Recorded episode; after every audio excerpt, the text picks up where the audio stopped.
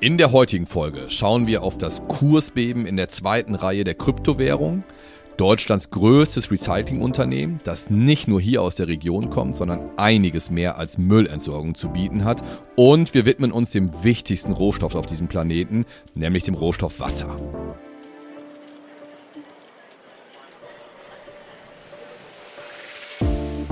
Märkte kompakt. Vermögen, regional, Vertrauen. Der VR Private Banking Podcast Ihrer VR Bank Westmünsterland. Es begrüßen Sie Christoph Bender und René Aguilar.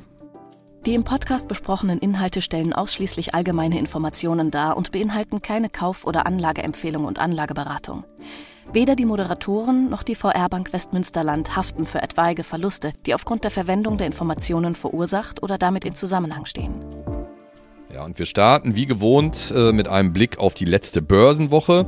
Heute am Dienstag, den 13.06.2023. Und äh, im Vorfeld auf eine durchaus ereignisreiche Woche, die uns bevorsteht, war die letzte Woche dann auch eher eine extrem träge Woche. Und das wird auch mit Blick auf die Indizes deutlich, äh, die sich allesamt nahezu überhaupt nicht verändert haben. Also der DAX hat sich gestern nochmal über die 16.000 Punkte zurückgekämpft, bei knapp 16.100 Punkten geschlossen. Das macht ein Plus auf Wochenbasis von 0,5 Prozent. Ähnlich sieht es in den USA aus. SP 500 ebenfalls nahezu unverändert, plus 0,3 Prozent auf Wochenbasis. Und der Nasdaq hat sich eine ganz kleine Verschnauspause gegönnt. Minimales Minus von 0,2 Prozent auf Wochenbasis. Ja, und diese Trägheit hat auch einen Grund. Und ich sagte es gerade bereits, es stehen also durchaus einige wichtige Zahlen und Termine vor der Tür. Es fängt nämlich heute an mit den Inflationszahlen für die USA für den Monat Mai. Und die Zahlen sind deswegen doppelt so interessant, weil dann ein Tag später, also morgen, die nächste Leitzinsentscheidung der amerikanischen Notenbank FED bekannt gegeben wird. Und hier fragen sich die Anleger ja seit geraumer Zeit, ob es in den USA gegebenenfalls nun erstmal eine Zinspause gibt oder nicht. Und wenn das nicht schon genug wäre, es folgt dann am Donnerstag noch die Zinsentscheidung hier in Europa durch die EZB und dann kommen noch die Zinsentscheidungen der chinesischen und der japanischen Notenbank in dieser Woche. Also durchaus Argumente, vielleicht erstmal die Füße stillgehalten zu haben in der letzten Woche, zumindest bei der Agenda durchaus davon auszugehen, dass diese Woche deutlich weniger ruhig zu Ende gehen wird. Also gucken wir mal.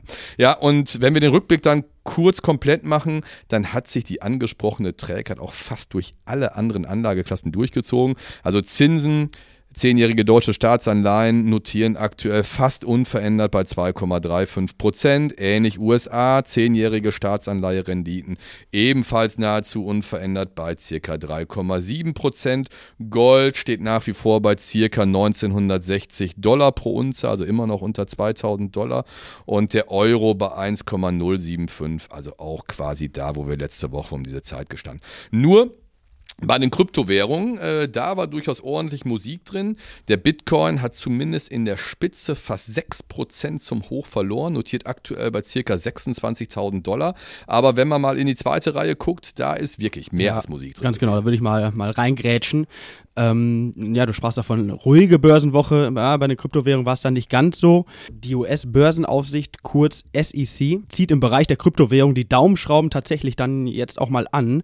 Die Aufsicht hat Klage gegen zwei der größten Kryptobörsen erhoben, also namentlich Coinbase und Binance. Gegenstand der Klage betrifft die Kategorisierung einzelner Coins. Also nach Ansicht der SEC fallen diese nämlich nicht unter die Kryptowährung, sondern der der Wertpapiere und sind damit lizenzpflichtig für den Handel. Und diese Lizenzen, ja, verfügen diese zwei gerade genannten Börsen, Kryptobörsen halt nicht. Ja, und diese News sorgten dann ja mal ganz bestimmt nicht für Jubel in der Krypto-Community. Und in der Folge, ja, für deutliche, zum Teil, ja, wirklich deutliche Kursverluste in Höhe 20, 25 Prozent. Christoph, wie du sagst, in der zweiten Reihe dann eher, also eher die kleineren Coins hat es dort getroffen. Die zwei großen Bitcoin und ja auch mit leichten Abstrichen Ethereum haben sich einigermaßen stabil gehalten und das, ähm, ja, ist auch gepaart mit der Aussage des SEC-Chefs Gary Gensler oder hat dort äh, damit zu tun, dass er sagte, diese zwei großen Kryptowährungen, zumindest der Bitcoin, äh, sieht er als äh, Commodity, also als Handelsware an und ähm, ja, sieht diese die, die, ja, den großen Coin dann eher differenziert zu den, zu den kleinen Coins. Also wenn Sie dieses Thema ähm, interessiert, also wir haben hin und wieder schon mal Rückfragen gehabt, also gerne nochmal Feedback an der Stelle, ähm, dann würden wir nochmal detaillierter in den Bereich der Kryptowährung einsteigen. Aber soll es dazu auch schon wieder gewesen sein, Christoph. Ja, durchaus nochmal erwähnenswert, René. Äh, aber mh, hm, kommen wir vielleicht dann direkt zur Unternehmensseite und kommen wir direkt in die Region und kommen wir zu einem echten Global Player, den im Zweifel auch jeder von Ihnen kennt und den man durchaus auch als großen Gewinner der jüngsten Krise sehen kann, wenn man sich das anguckt, was da gestern veröffentlicht wurde. Es geht um Remondes, genau. genau. Ähm, ja, ein nicht börsennotiertes Unternehmen aus der Region. Also ich würde auch fast deinen Worten folgen. Ähm, jeder von Ihnen kennt dieses Unternehmen und wird ähm, gegebenenfalls auch den Zeitungsartikel in den letzten Tagen ähm, gelesen haben, wo Umsatzzahlen präsentiert wurden Vielleicht nochmal ganz kurz. Hauptsitz von Remondes ist äh, ja unweit unseres Geschäftsgebietes in Lünen. Gibt aber auch weitere Standorte mit Blick in, in unser originäres Geschäftsgebiet in Coesfeld-Dülm oder auch in meiner Heimatgemeinde Reken. Dort ist man an dem Entsorgungs- oder an der Entsorgungsgesellschaft Logermann beteiligt. Aber nun zum Zeitungsartikel und dessen Inhalt. Remondes als größtes äh, Recyclingunternehmen Deutschland hat vor allem aufgrund der massiv gestiegenen Rohstoffpreise ein hohes Umsatzwachstum vorzuweisen. Der Umsatz im vergangenen Jahr lag 10% höher als in 2021 und zwar bei ja, sagenhaften 12,6 Milliarden Euro. binnen sechs Jahren stellt dies eine Verdopplung des Umsatzes dar. Den Gewinn veröffentlichte das Familienunternehmen aber nicht. Anders als es dann ja, börsennotierte Unternehmen machen müssen, muss dieses Unternehmen es dann nicht machen. Bemerkenswert dennoch ebenfalls die Zahl der Beschäftigten. Diese liegt bei ja, 41.000 Mitarbeitern und Mitarbeiterin. Das Unternehmen ist ja mit Abstand, mit deutlichem Abstand Marktführer im Be Bereich Recycling. Aber Remondes kann nicht nur Recycling, sondern sie bedienen ja drei breit gefächerte Geschäftsfelder. Das erste große und Hauptgeschäftsfeld, wie gerade gesagt, ist der Bereich Recycling. Das zweite wird mit der Überschrift Service beschrieben. Dort geht es zum Beispiel um die Bereiche Altlastensanierung für die Industrie, ja, bis hin zur Pflege kommunaler oder privater Grünanlagen. Der dritte Bereich umfasst die Themen Wasser und Wassermanagement. Ja, und hier verfügt Remondes ebenfalls ein starkes Netzwerk und Know-how und ist dort unter anderem für folgende ja, Bereiche verantwortlich. Zum einen für das Aufbereiten von Trinkwasser. Hier sorgt das Unternehmen in mehrstufigen Aufbereitungsstufen dafür, dass Abwasser wieder zu Trinkwasser äh, wird. Und jährlich werden durch dieses Unternehmen ja, 50 Millionen Kubikmeter Trinkwasser aufbereitet. ich habe es versucht, mal irgendwie greifbar zu machen, äh, aber echt schwierig. Circa 357 Millionen Badewannen voll Wasser. Ich glaube, ich mache es nicht unbedingt besser, aber es zeigt schon, dass es eine extrem hohe Menge ist. Ähm, und zum anderen betreibt Remondes Anlagen zur Komplettentsalzung und stellt dort hochwertiges Prozesswasser für die Industrie her. Und dies gelingt unter anderem ähm, dadurch, dass Remondes weltweit 220 Kläranlagen und ein Kanalnetz mit ja, über 6000 Kilometer ja, Netz betreibt. Und abschließend, last but not least, der Bereich Stoffstrommanagement. Darüber bin ich ein Stück weit gestolpert. Dieser Bereich zählt auch zu dem Geschäftsfeld, Was, äh, Geschäftsfeld Wasser. Darunter versteht man das sinnvolle Verwerten von anfallenden Reststoffen bei der Reinigung von Abwasser. Ein Beispiel dort ist die Energieerzeugung aus Klärschlamm. Klärschlamm ist das, was nach der Abwasserreinigung in Kläranlagen übrig bleibt. Dieser ist alles andere als nutzlos, Jährlich werden 1,7 Millionen Tonnen Klärschlamm eingesammelt, dieser wird getrocknet und zu einem Ersatzbrennstoff hergestellt. Und durch diese, ähm, durch die Verbrennung von Klärschlamm statt Kohle werden jährlich satte 250 Tonnen CO2 eingespart ja, das ist eins der Beispiele ähm, aus diesem Geschäftsfeld. Es gibt noch viele, viele weitere. Christoph, ähm, ja, ich glaube, ein absolut zeitgemäßes Unternehmen aus der Region, welches die Aspekte rund um die Megathemen Nachhaltigkeit und Umweltschutz sehr, sehr gut vereint. Und der Slogan des Unternehmens im Auftrag der Zukunft ist hier echt passend gewählt. Ich glaube, du gehst nochmal weiter in ein Zukunftsthema rein, vielleicht auch ins Thema Wasser. Ja, besten Dank, René. Also was nicht alle gibt. Also wirklich mehr als interessante Infos und äh, mehr als interessant, du sagst es gerade, ist natürlich wirklich dieses äh, angerissene Thema Wasser. Und das sehen wir übrigens auch, wenn wir heute in die Zeitung äh, gucken und die Zeitung aufschlagen.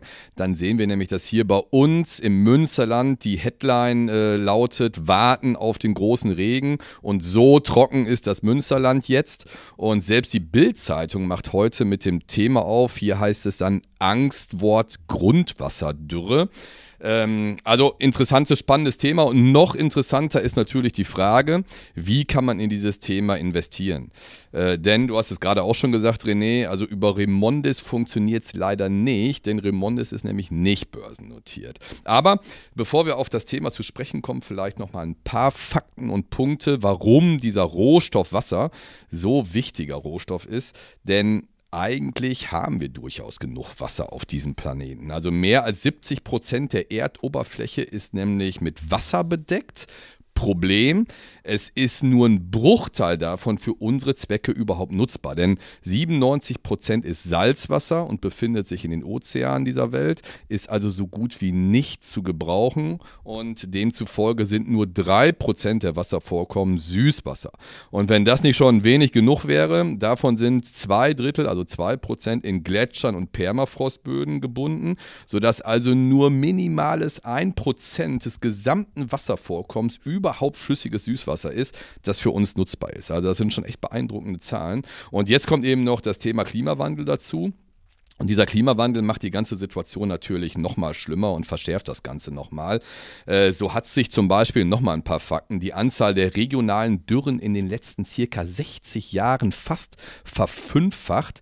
Wir müssen ja nur kurz äh, vor die äh, Tür gehen, hier bei uns im Münsterland oder nach Spanien oder Italien gucken. Ähm, und wie gesagt, also hier bei uns ist der Regen mittlerweile auch schon wieder bitter nötig. Ja? Und äh, auch das Gegenteil, nämlich die Anzahl der Überschwemmungen durch Starkregen, haben sich sogar in den letzten Jahren fast verfünfzehnfacht. Und dazu kommt auch noch, dass die Weltbevölkerung immer weiter steigt und die Menschen auf dem Planeten auch ernährt werden wollen. Äh, und wenn man dann bedenkt, dass fast 70 Prozent der weltweiten Süßwasserentnahmen für die Landwirtschaft verwendet werden, dann dokumentiert das eben nochmal die Notwendigkeit, mit dieser Ressource Wasser vernünftig umzugehen. Also Fakt ist auf jeden Fall, dass zukünftig circa 30 Prozent der Weltbevölkerung in Regionen mit, wie es so schön heißt, hohem Wasserstress leben werden. Also ein deutliches Missverhältnis, so heißt es dann in der Definition, zwischen verfügbaren Wasserressourcen und Wasserbedarf bestehen wird. Und äh, genau daraus wird dann halt auch ein mehr als interessanter Investment Case. Denn, das leuchtet wahrscheinlich auch irgendwo ein, wenn lange Dürrephasen die lokalen Wasserressourcen belasten, dann brauchen wir eben für die, für die Frischwasserversorgung Unternehmen, die sich mit äh, Wasser, Wasseraufbereitung und Entsalzung beschäftigen. Remondis, du hast es gerade schon mal genannt.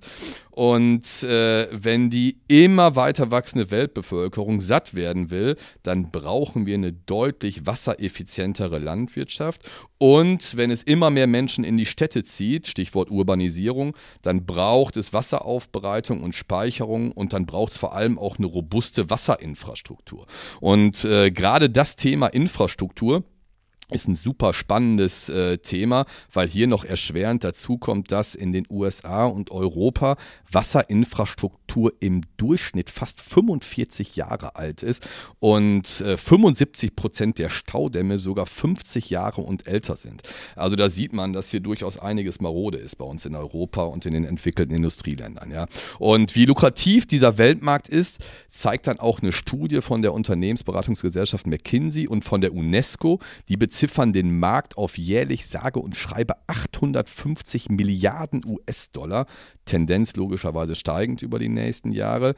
Ja, und äh, die Union Investment zum Beispiel hat ebenfalls jüngst einen Wasserfonds aufgelegt und die fassen die Investmentchancen eigentlich ganz gut in einem Satz zusammen. Ich lege es mal ganz kurz vor.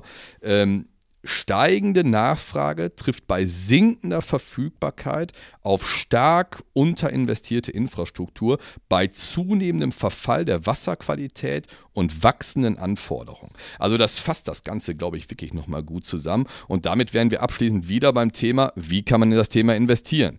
Und äh, da ist äh, unser Plädoyer eigentlich wie immer bei diesen Spezialthemen breit streuen, breit diversifizieren. Und das klappt natürlich am besten über breit diversifizierte Fonds. Entweder passiv ETFs oder aktiv gemanagte Mandate. Und hier gibt es, ich hatte es gerade schon mal kurz erwähnt, ganz neue Mandate, wie zum Beispiel von Union Investment oder auch richtige Dinosaurier, die schon seit über 20 Jahren am Markt existieren, wie zum Beispiel aus dem Hause Pictet. Und unterm Strich ist auf jeden Fall eins interessant.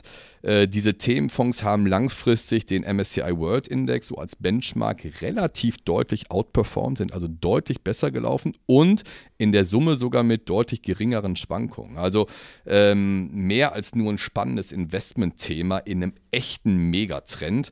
Und sollte Sie das Thema interessieren, dann wenden Sie sich wie immer gerne an Ihre Beraterin oder Berater in der Bank. Aber das soll es vielleicht zum Thema Wasser gewesen sein. René, du genau. machst es nochmal ganz kurz rund mit dem Ausblick auf diese spannende Woche, wo wir gerade schon mal ein bisschen was vorweggenommen haben. Ja, genau. Ja, spannende Aspekte, Christoph. Ähm, genau, kurzen Blick nach vorne. Du hast es ja eigentlich gerade schon vorweggenommen.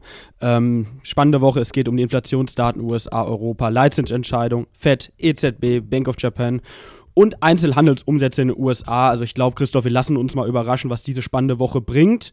Ja, und bedanken uns an dieser Stelle dann auch schon fürs Zuhören. Ähm, ja, ohne zu vergessen, abonnieren Sie uns gerne, empfehlen Sie uns ja wirklich gerne weiter oder senden Sie uns Feedback an vrprivatebanking. Ne, Pod, mein Gott, podcast at vrprivatebanking.de ähm, oder auch gerne mit den Hinweisen, ja, ob wir weitere Aktiengesellschaften nochmal ähm, ja, tiefer beleuchten sollen oder das Thema Kryptowährung nochmal mit äh, intensivieren wollen. Also gerne Feedback raus. Ja, vielen Dank fürs Zuhören. Bis zur nächsten Woche. Danke fürs Zuhören. Wichtige Angaben zu den im Podcast aufgeführten Wertentwicklungen können Sie unseren Show Notes entnehmen.